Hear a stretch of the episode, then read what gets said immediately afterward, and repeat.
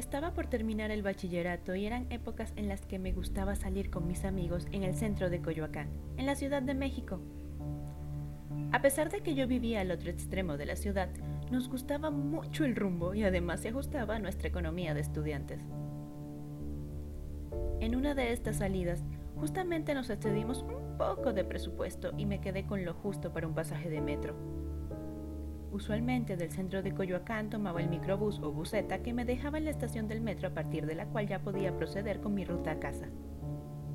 Sin embargo, ahora no tenía esa opción por lo que tuve que caminar ese trayecto.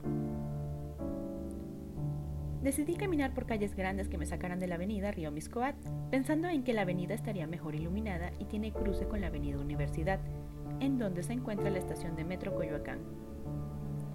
Me di cuenta un poco tarde de que mi elección había sido poco reflexionada, pues olvidé por completo que eso me obligaba a pasar cerca del panteón de Joco. Caminé con velocidad para no estar cerca de ahí, pues es conocido que no solo rondan los espíritus, sino personas peligrosas.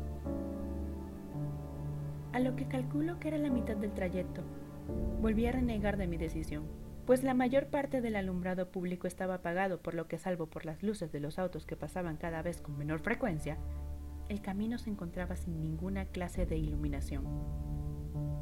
A medida que caminaba, logré ver a lo lejos que había una persona, que no podía distinguir bien, pero que parecía tratarse de una mujer por la forma de caminar y la estatura.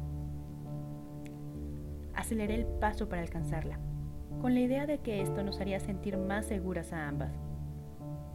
Ella avanzaba con un ritmo lento y pausado, casi como si estuviera en un paseo nocturno y tuviera todo el tiempo y la calma del mundo. No me fue difícil emparejarme, y al cabo de un par de minutos ya estaba a lo que serían tres o cuatro metros de distancia de quien ahora estaba segura se trataba de una mujer. Su cabello me parecía muy llamativo, tan oscuro que apenas lograba distinguirlo por la noche.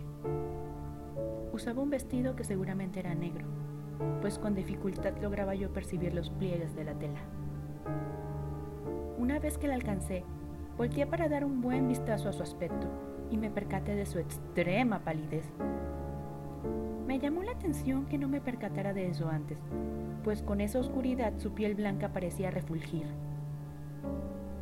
Amiga, está muy solo, ¿no? ¿Está bien si caminamos juntas? Yo voy al metro. Le dije con un tono amable para que sintiera confianza.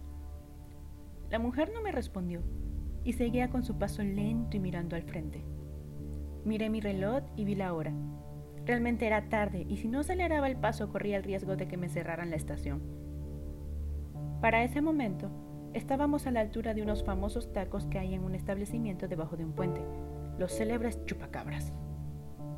Con más iluminación, Sentí menos remordimiento en dejarla sola y al mismo tiempo más seguridad para mí. Estaba en el cruce del río Miscoat y la calle de José Fortis de Domínguez y decidí cruzar del otro lado para tomar el último tramo antes de llegar a mi destino que era la estación de metro. Había un poco de flujo vehicular y mientras esperaba el semáforo miré hacia atrás, tratando de ver a la mujer que caminaba conmigo y noté que se había detenido justo en la orilla de la zona iluminada percatándome de que tenía un aspecto mucho menos agradable de lo que podía notar cuando lo observé en la penumbra. Eso me provocó escalofríos y empecé a sentir miedo aparentemente de la nada. Con mis sentidos un poco más alerta, noté que justo a menos de unos metros había un tramo donde está visible un río. Río que después supe es el río de la Magdalena y que ahí cruza con el ahora entubado río Miscoat. El semáforo se me hacía eterno y mi piel se erizaba al momento de escuchar.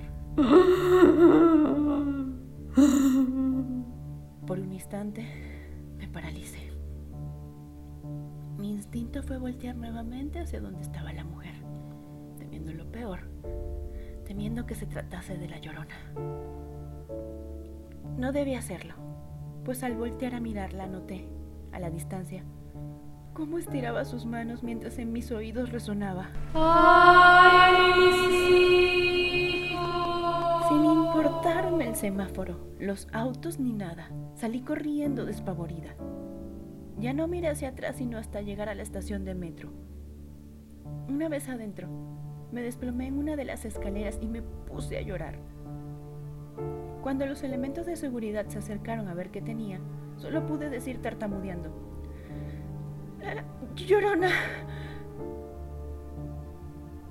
Y ellos solo rieron un poco.